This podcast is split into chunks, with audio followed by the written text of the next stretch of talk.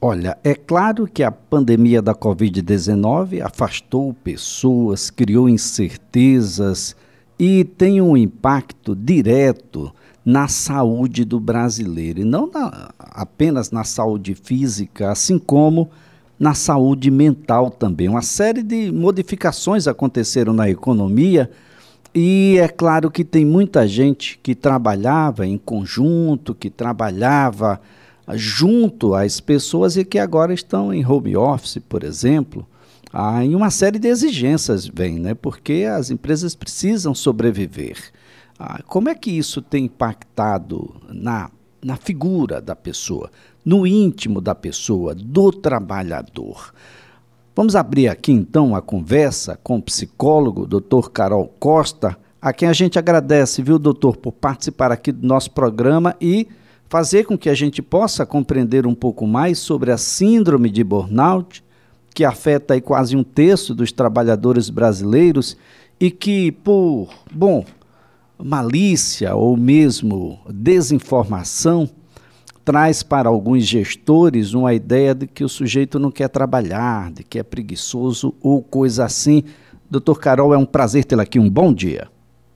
Bom dia, bom dia. Fico muito feliz em trazer essa informação que é algo que é crescente, né? esse número só aumenta na, na classe operária, os trabalhadores que são muito cobrados, é muito comum em pessoas que têm que bater metas, que, que precisam é, passar os números, os indicadores, indicativos, e essas pessoas cada vez mais sobrecarregadas por conta do ritmo de vida que nós estamos vivendo, têm sim apresentado aí várias é, neuropatologias.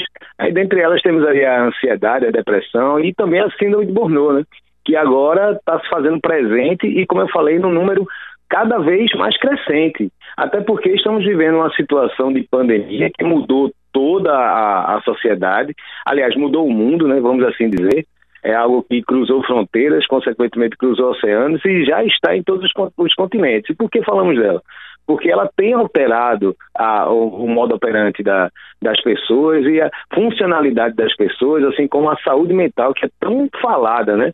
Que está tá sendo tão divulgada e difundida, né? Hoje já temos aí para cada mês do ano uma cor e um tema. Isso é de suma importância, porque, no mínimo, faz com que a gente fale de alguma situação que estamos vivendo por conta dessa explosão de problemas e transtornos mentais que estão vindo por conta da pandemia. Não é que não existia, já existia antes, porém agora há uma explosão. A gente já percebe no setting terapêutico um aumento muito grande de pessoas apresentando não só depressão, ansiedade, síndrome do pânico, melancolia profunda, é, psicossomatização, mas também a síndrome de Murnau, que agora ela se faz tão presente até porque o ritmo é cada vez mais intenso. Né? Bem, uh Doutor, o que vem a ser a síndrome e quais são as suas principais características? Veja só que interessante. Talvez muitas pessoas, muitos ouvintes, possam se identificar agora. O que, é que acontece? Com esse ritmo louco que nós estamos vivendo, e isso já vinha acontecendo, já existiam pessoas que tinham apresentado, mas como eu falei anteriormente, aumentou essa situação por conta da pandemia. É, a partir do momento que você tem uma relação negativa com o trabalho, como é isso? Você de repente não se sente bem em estar no ambiente de trabalho. De repente você sente que aquela cobrança que você está passando é injusta. Muitas vezes você acha que não está sendo reconhecido no seu ambiente de trabalho, nas suas, na, nas suas funções, no qual são delegadas a você. Você se sente improdutivo. É muito comum os pacientes relatarem, doutor, quando vai chegando domingo à tarde, eu já vou ficando triste, porque eu sei que eu vou estar novamente lá no trabalho. E quando essa pessoa está no ambiente de trabalho, ela começa a ter alguns sintomas que variam muito de pessoa para pessoa, mas normalmente é sudorese, tontura, mal-estar, dores de cabeça, choro fácil, uma vontade imensa de largar tudo que está fazendo, tem, tem é, pensamentos pessimistas, é, é, uma, uma, não uma boa relação com a sua imagem, com a sua produtividade. E isso fica muito evidente porque quando a gente vai mapear, diferentemente da depressão, que é um sintoma da síndrome de Burnout é, a gente começa a reparar que isso acontece justamente porque está ligado às atividades laborais. E aí existe uma pressão muito grande, é muito comum em pessoas que têm cargo de liderança. por exemplo, é muito comum em policiais, policiais têm alto índice de síndrome de burnout, por quê? Porque vivem um estresse constante, né? Eles precisam de atenção redobrada, professores também têm passado muito por isso, essa questão de apresentar as metas, do desenvolvimento no seu trabalho, também é, motorista de ambulância, profissionais de saúde agora também, cada vez mais apresentando a síndrome. E aí o que é que acontece? Essas pessoas cada vez mais cobradas começam a se sentir que é como se não estivesse produzindo tanto que deveria, e agora com essa demanda de home office, a gente até achava que a coisa fosse melhorar, mas na verdade até piora. Porque quando você está no ambiente de casa, você está no seu, na, na sua residência, você acha que pode dar conta de tudo e quer fazer as duas coisas. E aí é um erro terrível, porque você acaba não dando essa, essa produtividade. E passa também um sentimento inconsciente de que já que você está em casa, você pode produzir mais. Antes você levava o trabalho para casa, o que não é bom. O trabalho tem que ficar no trabalho. Em casa é família, são outras situações, filhos, uh, situações corriqueiras. Não, a gente não pode estar levando o trabalho para casa, mas cada vez mais a gente leva. Até porque nesse momento de pandemia existe um receio muito grande e você ficar desempregado por alguma razão. Que temos aí é, uma explosão de, de, de, empresas fechando, por motivos óbvios, né? Economia, tudo. E aí as pessoas, não, eu tenho que fazer, doutor, se eu não fizer, eu posso ser demitido, eu tenho um filho pequeno, eu tenho conta para pagar. Isso tudo vai aumentando a ansiedade. Consequentemente, essa pessoa apresentando o quadro de síndrome de Burnout, ela precisa ser tratada, ela precisa procurar um especialista.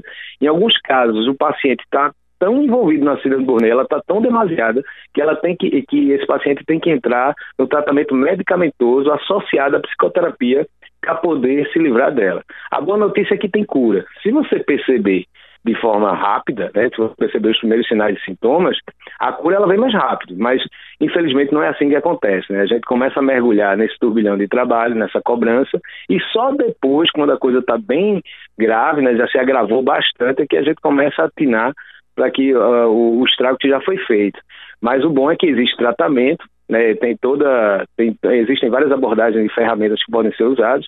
É, vale salientar que o profissional é, deve ser o psicólogo nesse momento, que ele tem as ferramentas e o conhecimento necessário para lhe ajudar nessa hora e de lhe tirar dessa situação de burnout.